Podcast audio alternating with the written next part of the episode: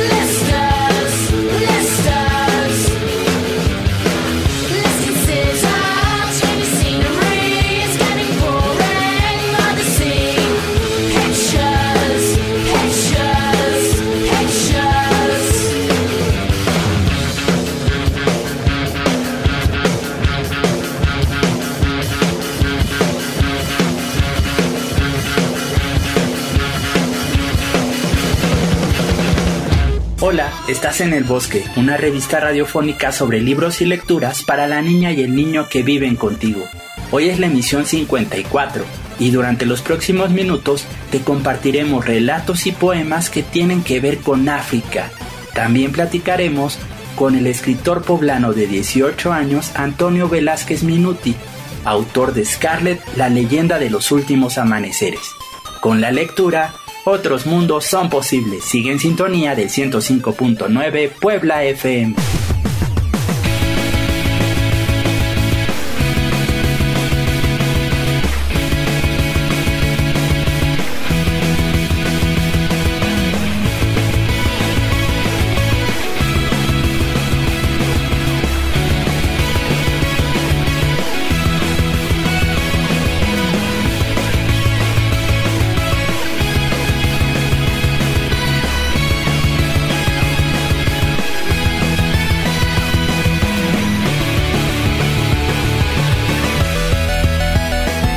Posible que un gato enseñe a volar a una gaviota? Escucha lo que sigue, ¿sabes?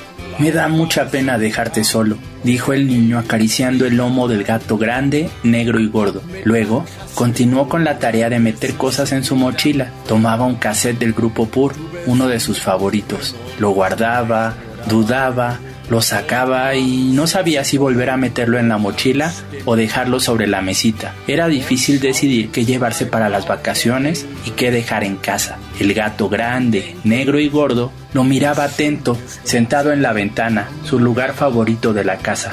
Guardé los lentes para nadar, Sorbas. ¿Los has visto?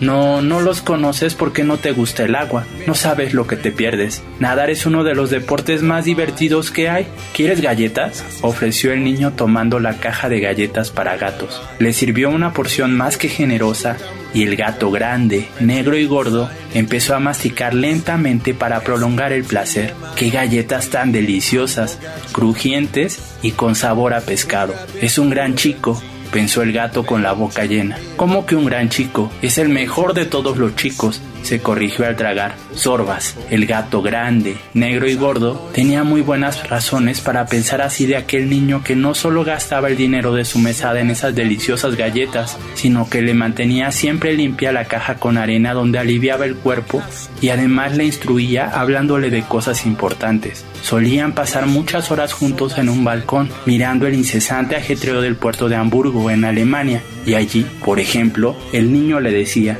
¿ves ese barco, Sorbas? ¿Sabes de dónde viene? Pues de Liberia. Liberia es un país en África muy interesante porque lo fundaron personas que antes eran esclavos. Cuando crezca, seré capitán de un gran velero e iré a Liberia. Y tú vendrás conmigo, Sorbas. Serás un buen gato de mar, estoy seguro. Como todos los chicos de puerto, aquel niño también soñaba con viajes a países lejanos. El gato grande, negro y gordo lo escuchaba ronroneando y también se veía a bordo de un velero surcando los mares. Este es el inicio de Historia de una gaviota y del gato que le enseñó a volar, una novela para jóvenes de 8 a 88 años. Su autor, Luis Sepúlveda, prometió a sus hijos escribir una historia sobre la forma como los humanos lesionamos la naturaleza y a nosotros mismos. Así nació la historia de una gaviota y del gato que le enseñó a volar, que cuenta las aventuras de Sorbas, un gato grande, negro y gordo que recibe en custodia el huevo de una moribunda madre gaviota atrapada por una ola de petróleo. Sorbas, que es gato de palabra, cumplirá sus dos promesas. No solo criará al polluelo, sino que le enseñará a volar. Los amigos de Sorbas, llamados secretario, Sabelo Todo, Barlovento y Colonelo, le ayudarán en esa tarea que no es tan fácil como parece, menos para una banda de gatos más acostumbrada a hacer frente a la dura vida en el puerto de Hamburgo que ejercer de padres de una cría de gaviota. Historia de una gaviota y del gato que le enseñó a volar, una novela para jóvenes de 8 a 88 años, está escrita por Luis Sepúlveda y publicada por Editorial Tusquets.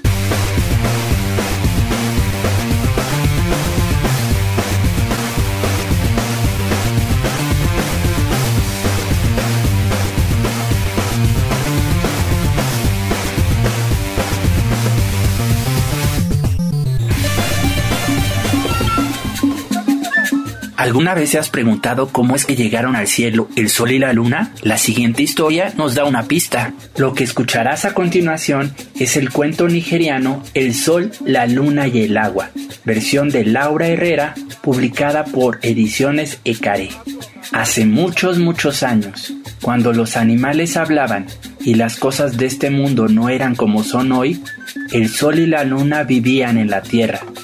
Todas las tardes, el sol y la luna iban a jugar a la casa del agua, pero el agua no iba nunca a la casa del sol y la luna.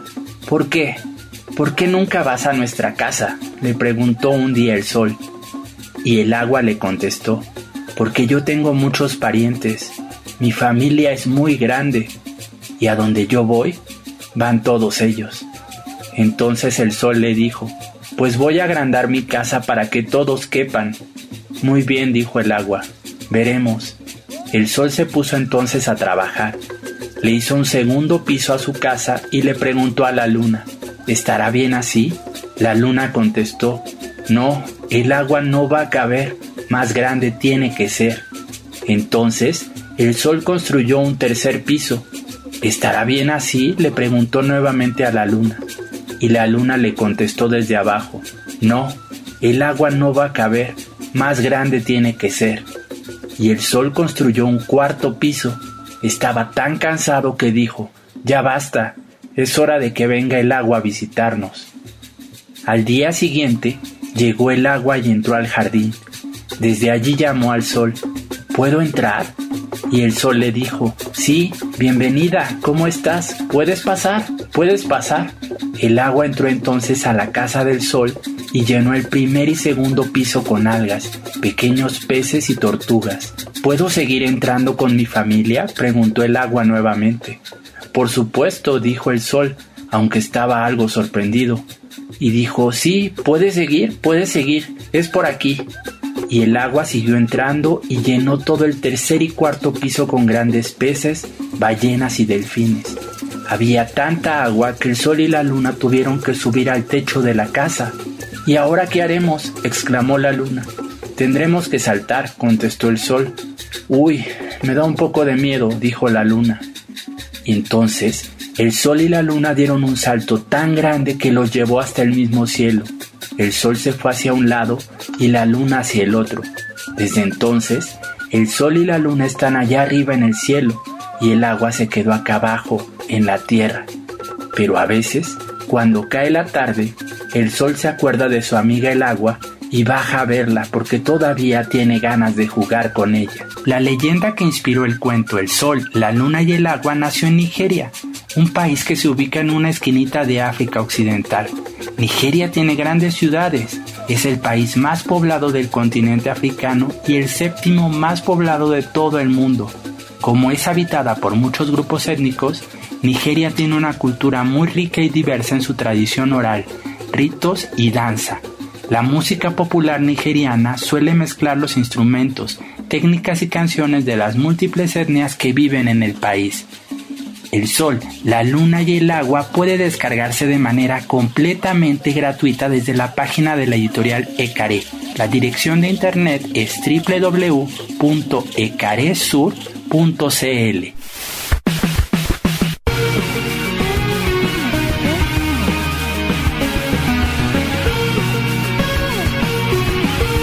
Durante el programa de hoy escucharemos canciones de las bandas sonoras tanto de la película como del videojuego Scott Pilgrim contra el mundo. Sube el volumen.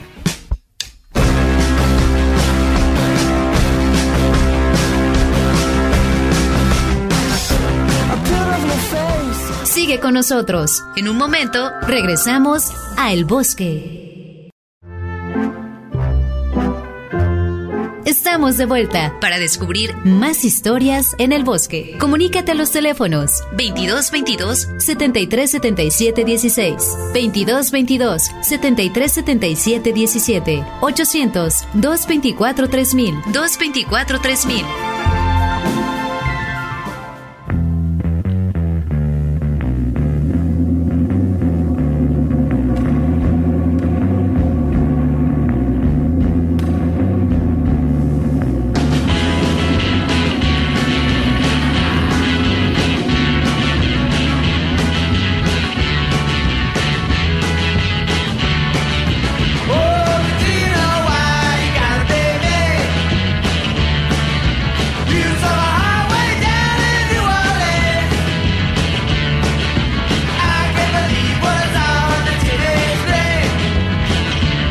Seguimos en el bosque, revista de literatura infantil y juvenil de Puebla FM.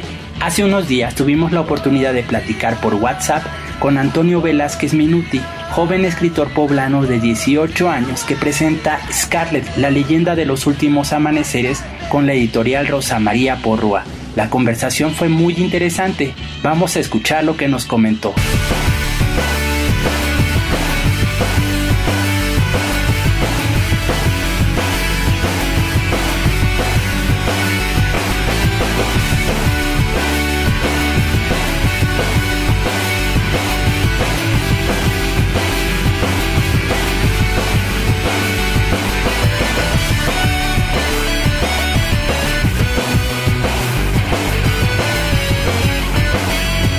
Gracias por esta entrevista, Antonio. Platícanos, ¿qué te brinda la literatura? ¿Por qué te gusta escribir?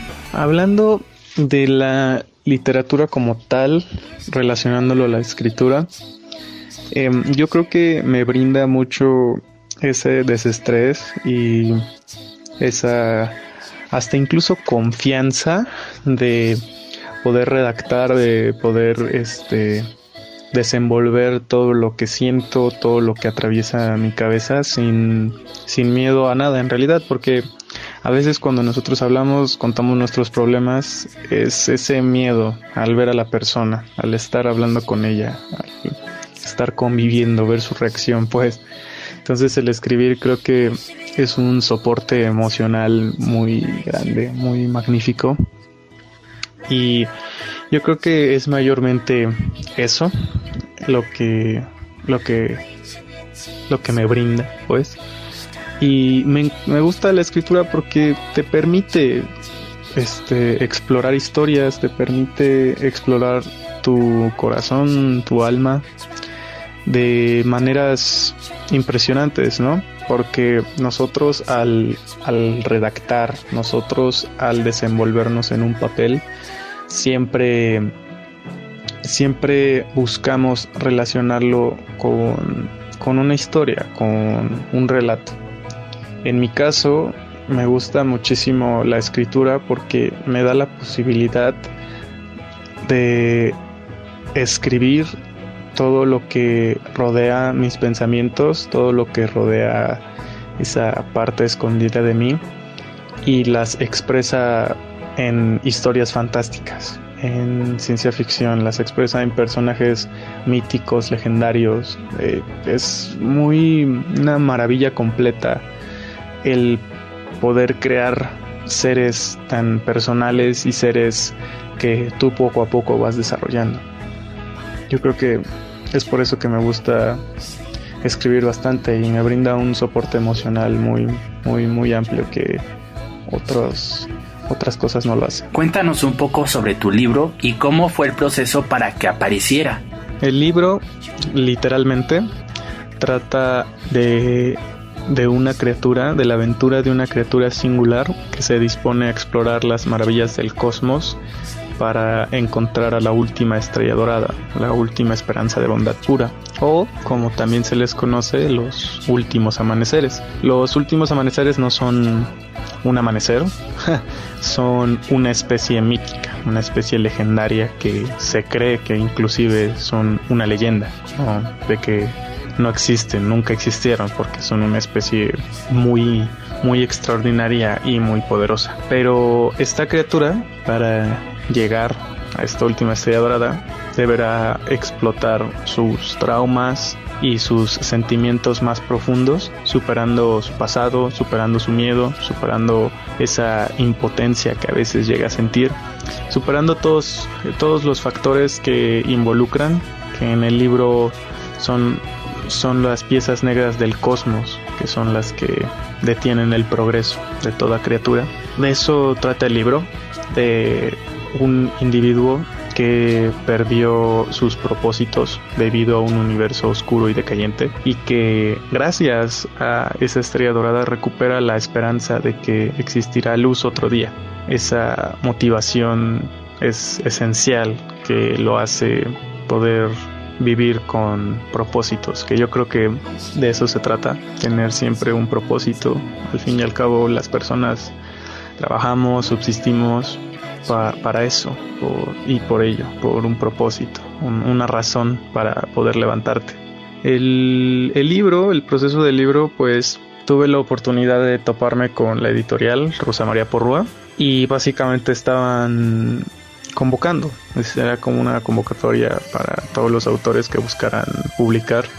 Entonces, esto, el, el libro se manifestó en muchos aspectos porque el libro comienza como un regalo como algo muy personal, muy íntimo. Yo, yo puedo decir que algo que me costó, aparte, independientemente del miedo que todo autor posee, eh, el revelar su obra, exponerla, este, básicamente ponerla sobre la mesa, que la gente la lea y la critique. Este, yo creo, yo creo que independientemente de ese miedo, era ese resentimiento de llevar público algo tan privado, algo tan mío y algo tan nuestro, ¿no? Porque era un regalo.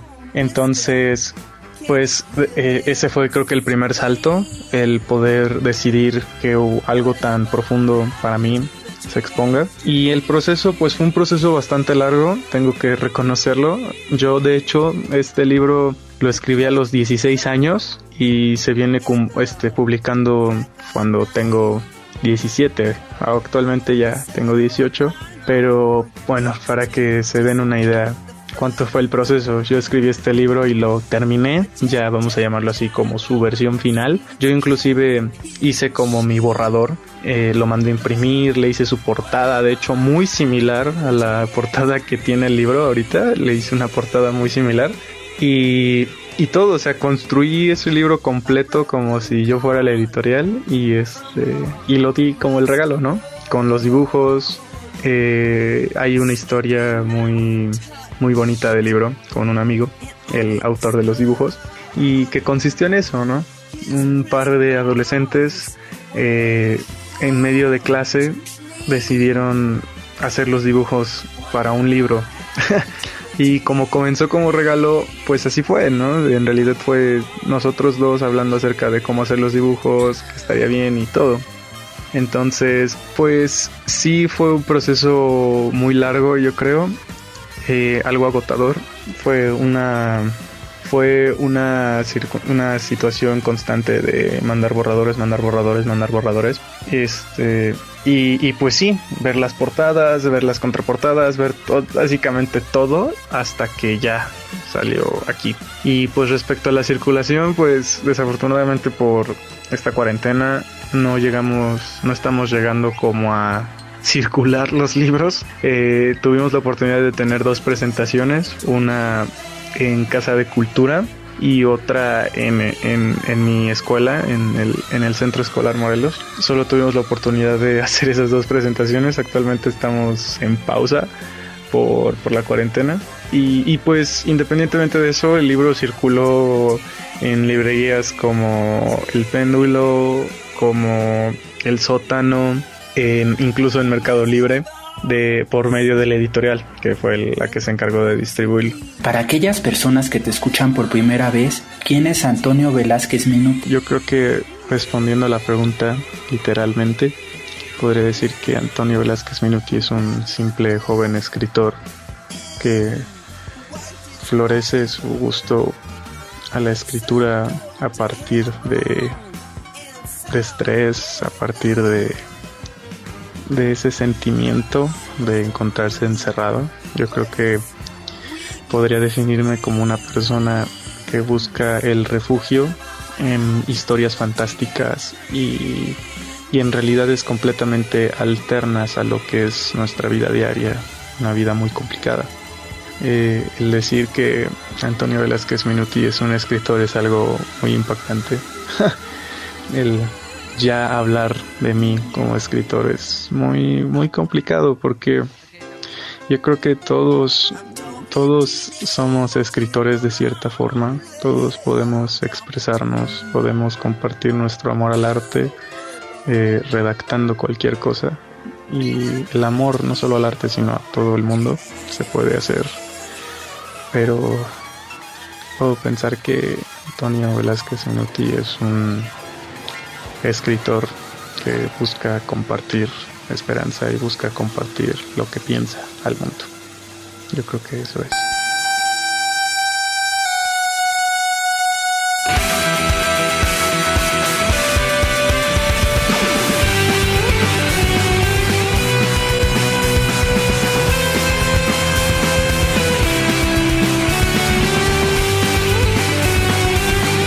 Únete a nuestras redes sociales. Tenemos contenido preparado especialmente para ti como adelantos de libros, recomendaciones y videos. Búscanos en Facebook e Instagram como El Bosque FM.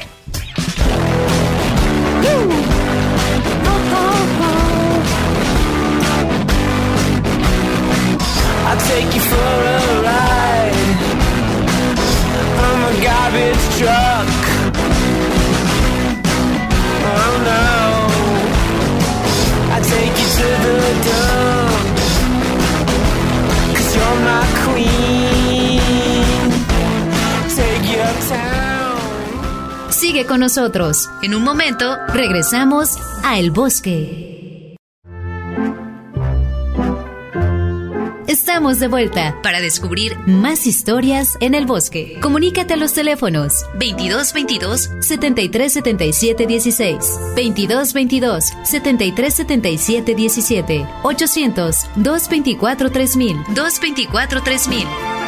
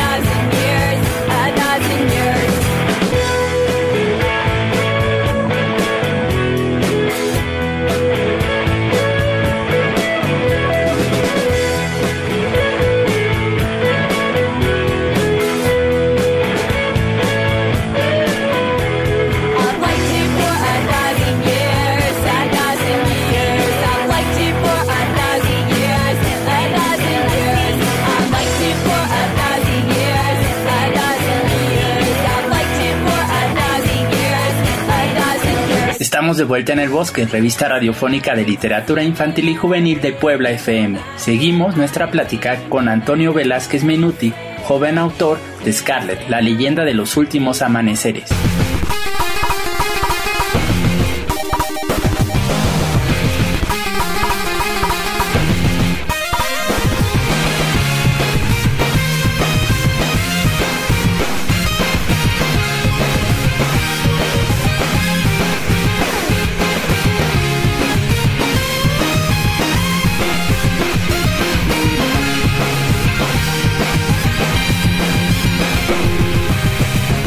En algo?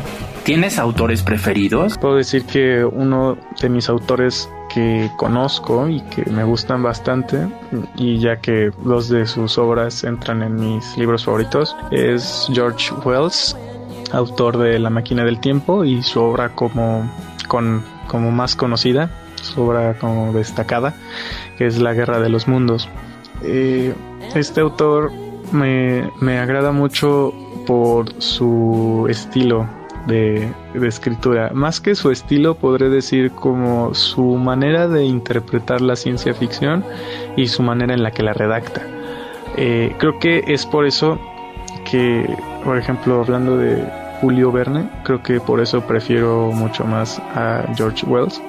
Eh, él es un autor, igual que yo creo que esto incluyendo igual a Julio Verne son, son autores que es muy interesante leerlos, ya que son autores de ciencia ficción de hace muchísimos años. Entonces, el, el, leer lo que estos autores plasmaban es muy curioso debido a que pues la ciencia ficción se centra en eso, en lo que no es real, en lo que tú piensas que nunca va a pasar o que si llegara a pasar, pues va a pasar en muchísimo tiempo, ¿no?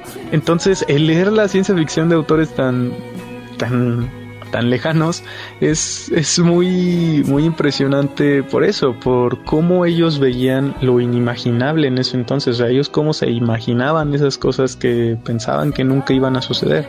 Y por ejemplo, yendo un poquito con George Wells, con La máquina del tiempo, si algún día tienen la oportunidad de leerlo, vamos a hacer un paréntesis aquí.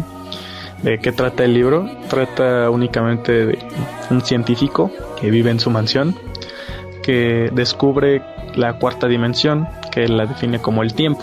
Entonces, él en sus estudios eh, descubre cómo controlarla y pues crea su máquina del tiempo y ya se, se la pasa.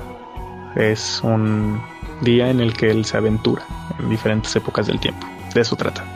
Es a lo que me refiero. A hacer un libro completo de una máquina del tiempo, pues es este algo muy muy extraordinario y sobre todo porque a diferencia de por ejemplo como una película como Volver al futuro o películas que hablen de, de, de viajar en el tiempo, pues él no, él, él no se centra tanto en crear personajes tan icónicos o en crear mundos tan, tan diferentes porque eh, algo que me gusta mucho de, George Wells en las obras que él hace es que él escribe y él crea sus personajes como él los quiere. No, como que no respeta las bases de crear a un personaje. Él piensa en, en, el personaje que va a diseñar y lo plasma inmediatamente. Como él quiere, sea extraño, no combine el color, no combine lo que quieras, él lo plasma y lo hace. Si tienen la oportunidad de leer La máquina del tiempo, sabrán mucho de lo que yo hablo, y hasta incluso con humanos futuros, humanos como de épocas muy lejanas, igual los, eh, igualmente los hace de esta manera. Él no, no respeta como las bases, sino él se imagina su mundo plateado y su mundo como él quiere. No, no respeta ciertas cuestiones, lo cual es es muy, muy, muy maravilloso de, de leer, de conocer, saber que un autor puede escribir lo que él quiere sin ese, sin ese miedo a que tiene que ser como, como la gente normalmente ve las cosas. Creo que ese es mi, mi separador con, con este autor de ciencia ficción muy antigua. Traje a mucho a Julio Verne porque eh, es un autor que he leído un par de sus obras, algunas más, más clásicas, y él igual me impresiona mucho eso, el cómo veía la ciencia ficción, cómo se imaginaba todos sus mundos. Y ahora cuando yo veo lo que yo escribo es como de, wow, es algo muy diferente. La, la ciencia ficción de ahora es muy, muy diferente. El ver películas como Star Wars, ver series como Star Trek, son cosas muy interesantes porque comparas esa ciencia ficción, comparas la ciencia ficción, vamos a llamar así, entre comillas, actual con la de hace mucho tiempo. Entonces, creo que podría apartar a George Wells. Otro autor que puedo separar a mi comentario es a Brian O'Malley, que es un autor de cómics, no, no es de literatura, pero aún así creo que lo agrego por las obras que ha diseñado es artista y escritor. Su obra más conocida pues es Scott Pilgrim con una adaptación cinematográfica muy buena y este Scott Pilgrim creo yo me voy a centrar un poquito en este en, en esta saga de libros son seis tomos por ser su más icónica obviamente cuenta con más por ejemplo Seconds y otras eh, como este personaje toma, como este personaje, como este escritor toma a personajes muy, muy reales, muy aburridos, vamos a llamarlo así.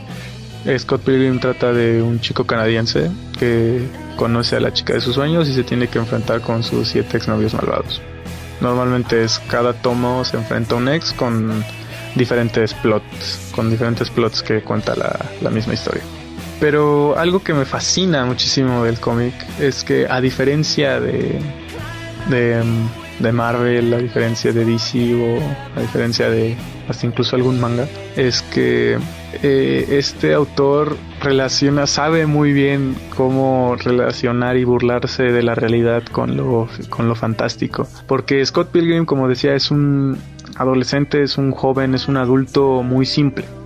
Es tranquilo, toca en una banda, toca el bajo en una banda, es muy simple. Si ustedes tienen la oportunidad de leer alguno de los tomos o hasta incluso ver la película, que si quieren irse lo más fácil, vean la película, una muy buena película, eh, podrán notar cómo eh, relaciona perfectamente eso como Scott Pilgrim en su vida diaria es un es una simple persona, pero cuando es hora de pelear, cuando es hora de demostrar sus habilidades es como un superhéroe. Es muy ágil, es, es este tiene una destreza excepcional, cuenta con habilidades únicas, pero cuando termina de hacer eso regresa a su vida normal, como si nada hubiera pasado. Lo separo muchísimo con los superhéroes porque la gente lo ve, lo conoce y no lo ve como un superhéroe porque simplemente lo ven y dicen, "Ah, es que Scott Pilgrim es Scott Pilgrim" y pues sí, acaba de pelear y hacer esas cosas, pero sigue siendo Scott Pilgrim, entonces no pasa nada. Como si no hubiera pasado esa pelea. entonces es igual que tiene ese poder de hacer personajes icónicos y con personalidades completamente únicas. Eso es lo que sobresale, por ejemplo, a diferencia de un autor de hace mucho tiempo como George Wells, que él sabe darle vida a sus personajes y una vida muy icónica, una personalidad muy, muy extensa y muy, muy tallada.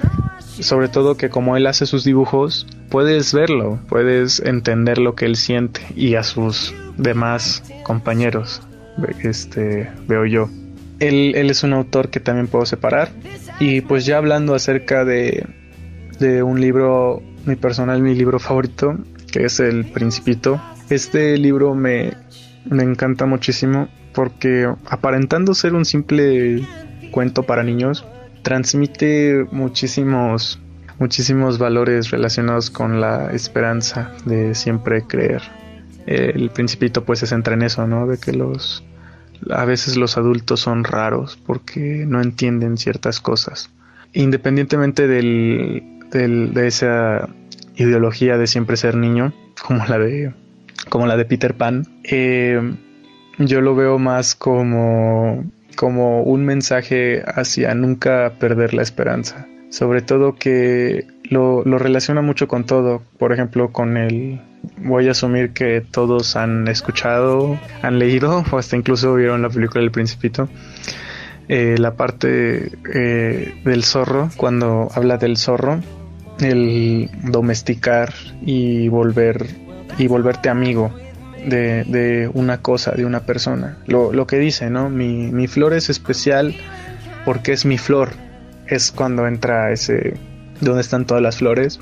Y nota que quizás su flor no sea la única su flor no es la única flor en todo, en todo el universo, pero es especial porque es su flor, igual que el zorro. Pueden existir millones de zorros en el mundo, pero es especial porque es su zorro. Entonces, igual transmite ese sentimiento de que quizás pueden existir muchísimas personas, pero tú puedes tener la esperanza de que eres importante para alguien y que, y que puedes seguir avanzando con cariño y amor.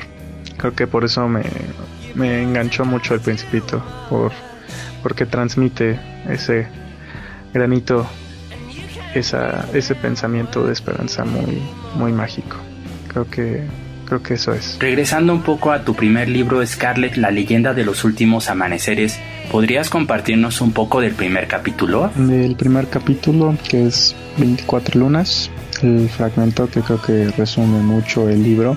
Como tal, no todo lo que dice el libro, pero lo que trata de transmitir. Y es el siguiente. Tengo fe en encontrar, en descifrar la leyenda.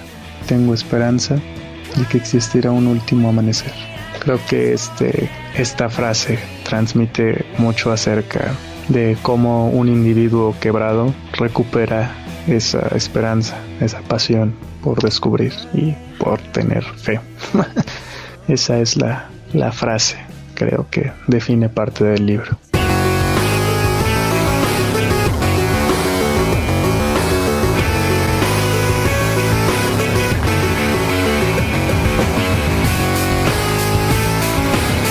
Puebla FM es una estación integrante del Sistema Estatal de Telecomunicaciones.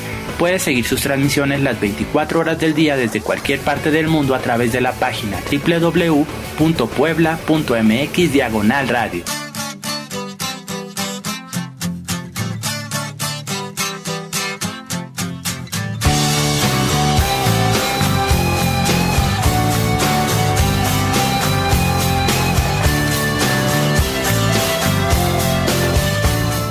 Sigue con nosotros. En un momento regresamos a El Bosque. Estamos de vuelta para descubrir más historias en el bosque. Comunícate a los teléfonos 2222 7377 16, 2222 7377 17, 800 224 3000, 224 3000.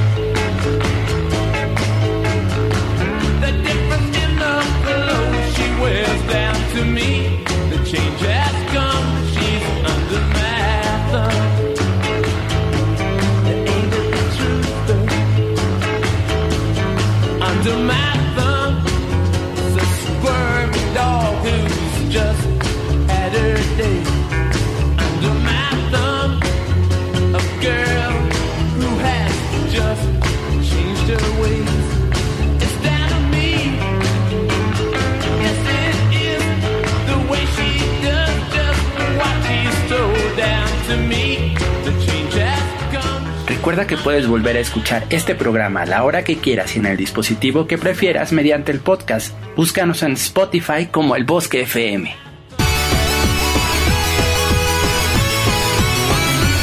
Continuamos aquí en el bosque a través de Puebla FM platicando con el joven autor Antonio Velázquez Minuti. Él acaba de publicar Scarlet, la leyenda de los últimos amaneceres. Vamos a escucharlo.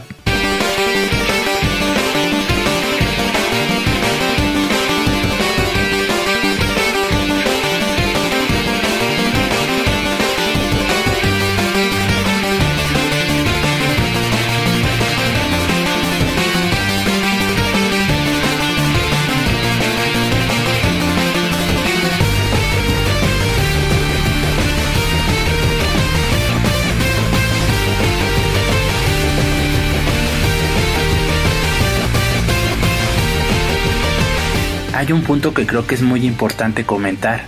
¿Cómo te ha apoyado tu familia, igual que las personas que son cercanas a ti? Me han apoyado de manera increíble. no, no tengo palabras, no tengo cómo agradecer todo, todo el cariño que me dieron para poder llevar a cabo y poder este, transmitir este proyecto desde mi familia hasta, hasta mi pareja Scat, Scarlett, que fue a quien se, a quien se le dedicó este libro, fue es a quien recibió el regalo. Eh, fue la experiencia del libro fue algo muy algo muy memorable respecto a esto, más que nada, desde que recibí el apoyo de mi autor, digo de mi artista, Alfredo, desde que él me apoyó con los dibujos hasta cuando ya estaba con un contrato junto a mi familia, a mi hermano. Es, es, es, es muy, muy, muy bonito. En realidad no tengo muchas palabras. Puedo contar diferentes historias. Contaré dos nada más. la, la primera, que es la más larga, es de cuando se hicieron los dibujos para este libro. Algo que me gustaría mucho recalcar es eso, que este libro comenzó como un regalo. Yo no escribí este libro para publicarlo. Yo en realidad lo hice para una persona. Entonces recuerdo que la fecha de cuando se tenía que entregar ese regalo ya era muy pronto, ya estaba casi aquí.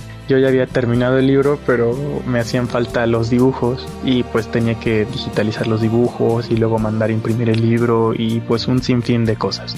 Entonces recuerdo que estábamos en temporada de exámenes y yo le encargué de un día para otro los dibujos a Alfredo, a mi artista. Entonces, pues al día siguiente me entregó unos dibujos que a él no le gustaron utilizamos muchos dibujos de ahí, pero en su mayoría los en su mayoría los, los descartamos por él porque a él no le, a él no le, él no le gustó. Entonces recuerdo que cuando tocó para la salida, él ya se iba, entonces yo lo intercepté y le dije, ¿a dónde, a dónde vas? y él me dijo, no, pues tengo que ir a mi casa a estudiar para el examen. Yo le dije, no, no nos podemos ir de aquí hasta que completemos los dibujos para el libro. Era más o menos la una de la tarde y este y pues nos quedamos, nos quedamos a hacer los dibujos en medias hojas. De hecho, los dibujos están hechos a pluma. Algunos se hicieron a lápiz, normalmente se hacían a lápiz y luego los remarcábamos con pluma porque pues era eso, dos adolescentes haciendo un, un proyecto para un regalo. Fue, fue muy, una experiencia muy muy bonita el tener la oportunidad de trabajar con un amigo que conozco ya de hace seis años. En ese entonces lo conocía de hace cuatro, porque como decía este libro yo lo hice cuando tenía 16 años. Y el poder convivir de esa manera con tu amigo, yo recuerdo que los dibujos yo hice borradores muy malos. hice borradores muy malos que se los di a Alfredo con descripciones y ahí cuando lo estábamos haciendo yo le decía me gustaría ver esto, esto, esto. Él lo plasmó muy bien. Creo que aparte de plasmar mi idea la mejoró con esos toquecitos de su manera de dibujar. Entonces fue una experiencia muy padre. Terminamos terminamos muy pronto ahora que lo pienso. Terminamos como en una hora. Y, y, ya, nos despedimos como si nada y fue, no, nos vemos mañana y estudias para tu examen y nos fuimos. Fue en realidad como acabó la historia. La, y pues ya al día siguiente fue como, ¿cómo vas con los dibujos? Y ya yo de, no, pues los digitalicé, ya, ya, ya está hecho el archivo del libro completo y ya yo creo que en un día o dos, ahorita que terminen exámenes, lo mando a imprimir, ya no te preocupes. Y él de, ah, bueno, nada más me mandas PDF para que lo lea. Yo de, ah, sí, sí, sí. la segunda historia es más como una, creo que lo que eh, con, con mi hermano, es una pequeña historia. Es más como el transcurso del libro. Eh, era, era muy chistoso porque yo, yo estaba en mi escritorio, entonces llegaba y escribía un rato, normalmente escribo en la noche, como ahora lo hago, y, y pues él me platica, él, eh, yo, yo estaba en mis cosas, él estaba en sus cosas, entonces siempre era como, oye, me acabo de imaginar este personaje, ¿qué tal lo ves? Y él solo decía, ah, pues está chido, ahí sigue. Y yo seguía y ese era mi apoyo. Y no no es una cuestión de ahí no me apoyaba sino era desde ese apoyo muy muy bonito de verdad me motivaba demasiado a, a continuar porque él es una persona que en realidad cuando no le gusta algo te lo dice. No tanto así como de no pues está feo no o sea te explica por qué y el por qué. O sea, te explica mayor que nada, te da la razón y cómo puedes mejorarlo. Entonces cuando él decía, ah, pues sí, está padre, sigue, era, era bastante agradable. Creo que en general respecto al apoyo no tengo palabras, fue, fue un apoyo muy grato, algo que agradezco muchísimo. Eh, no, nunca me faltó nada para, para consolidar este proyecto. Antonio, ¿a dónde te gustaría llegar con tus historias, con tus libros? Esta es una pregunta muy difícil porque como, como decía, este libro comienza como un regalo, entonces es co si, si a mí me hubieran preguntado hace cinco años, por ejemplo, que en el 2020 si me veía con un libro, realmente no sabría decirlo y diría que no, porque esto no estaba en mis planes. El hacer un libro casi la, la, mayoría de las cosas que me están pasando últimamente no están planeadas, no es algo que yo les di un plan y yo lo estructuré, sino son cosas muy espontáneas y que surgen y, salen, los logro, lo logro llevar a cabo y, y wow, es, es como una cubeta de agua fría de de que estás haciendo las cosas, estás avanzando por algo, pero que no lo planeaste, no es algo que tú... Y no hablo en el aspecto de que no le puse dedicación, eso yo creo que es otra historia, yo hablo más en el aspecto de que estaba planeado, o sea, de que yo dije, ah, voy a hacer un libro, lo voy a publicar con Rosa María y lo voy a vender en tales lugares. No, eso completamente para nada, para nada. Lo último, lo último que yo escogí fue fue si yo quería publicarlo realmente. Lo último que yo escogí al tener el libro fue si quería que la gente lo viera. Entonces, pero últimamente que, que ya escribo para los demás, no solo para mí, siempre he mantenido lo mío. Nunca me ha gustado ocultar, nunca me ha gustado ocultar mis cosas, sino siempre en mis, en mis escritos de eso se trata, como decía en la pregunta en una de las preguntas anteriores. Me sirve para expresar lo que siento. Entonces, el ocultar quién soy no, no es algo que me, encanta. algo que me entristece muchísimo es cómo funciona el arte. Eh, independientemente de, del apoyo que existe y todo eso. Y es algo que no comparto en lo absoluto es algo que si tuviera el poder de cambiarlo haría. Porque yo creo que nosotros como seres conscientes humanos tenemos la, la posibilidad de poder transmitir nuestro amor y nuestra percepción del mundo por medio del arte. No hay mejor manera de expresar, de liberar, de, de transmitir tu esperanza a las personas que por el arte, ya sea en una pintura, en un escrito, en un poema, en una obra de teatro, en una, en una película, en un cortometraje, no hay, no hay mejor manera de expresar el arte que, que así. Entonces yo creo que en este tipo de cosas no debe existir una competencia, no debe existir el cuál es mejor, porque de eso no trata el arte. El arte trata de tú aportar tu granito, tú aportar lo que ves, tú aportar una historia y que la gente lo disfrute y que la gente concuerde o no concuerde contigo, pero que tenga la posibilidad de disfrutarlo y de expandir su y de expandir sus, sus horizontes, de abrir su mente. Y existen muchos muchos talentos en el mundo. Existen muchos grandes artistas que, merecen que las personas vean su arte y que las personas vean su percepción del mundo. Yo creo que lo que pienso llegar con mis historias es transmitir ese grano de esperanza, ese cachito de, de, pasión y amor. Básicamente dar una parte de mi alma para que las personas puedan olvidarse un rato del mundo, puedan olvidarse un poco de lo horrible que a veces puede llegar a ser el primer tierra.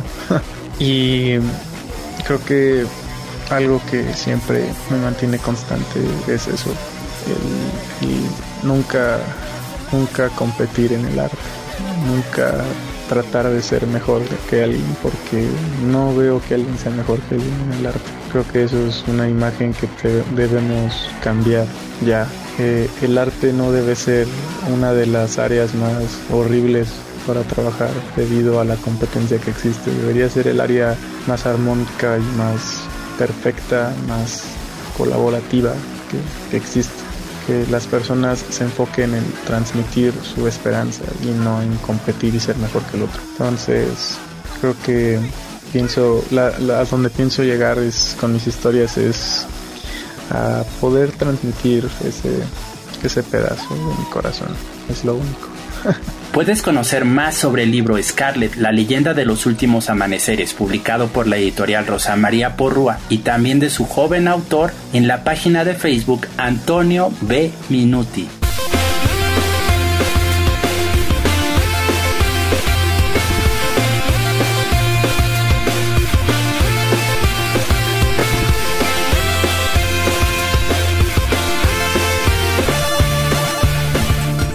A continuación, te presentamos uno de los grandes poemas del siglo XX. Fue escrito por el autor Constantino Cavafis, nacido en Alejandría. Esta versión es del traductor Vicente Fernández González y apareció publicada en la edición ilustrada de la editorial nórdica. Cuando la travesía emprendas hacia Ítaca, pide que sea largo tu camino, lleno de aventuras, pleno de saberes a los lestrigones y los cíclopes. Al enojado Poseidón no temas, nunca se cruzarán en tu camino, si es alto tu pensar, si una emoción delicada en tu espíritu y tu cuerpo anida. Ni a los lestrigones ni a los cíclopes, ni al fiero Poseidón encontrarás, si no los llevas tú dentro del alma, si tu alma no los levanta a tu paso. Pide que sea largo tu camino, y muchas las mañanas de verano en que con placer y alegría entres en puertos nunca vistos, detente en los emporios fenicios y hazte con sus preciadas mercancías, nácares y corales, ámbar y ébano, aromas sensuales de todas las clases, cuantos más aromas puedas, lleva. A muchas ciudades egipcias ve, a aprender y aprender de quienes saben. Ten siempre a Ítaca en la mente, Llegar allí es tu destino, pero sin prisa alguna en el viaje. Más vale que se alargue muchos años y ya en la vejez recales en la isla, con toda la riqueza ganada en el camino, sin esperar que te enriquezca Ítaca. Ella te brindó el espléndido viaje, sin eso no te habrías puesto en camino. No puede ya ofrecerte nada más, y si pobre la encuentras, Ítaca no te engañó con la sabiduría que has alcanzado, con tu experiencia, ya habrás comprendido qué significan las Ítacas.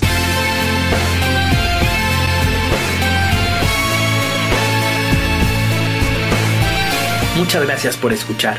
Nos encontraremos de nuevo la próxima semana. En el bosque todos estamos hechos de historias.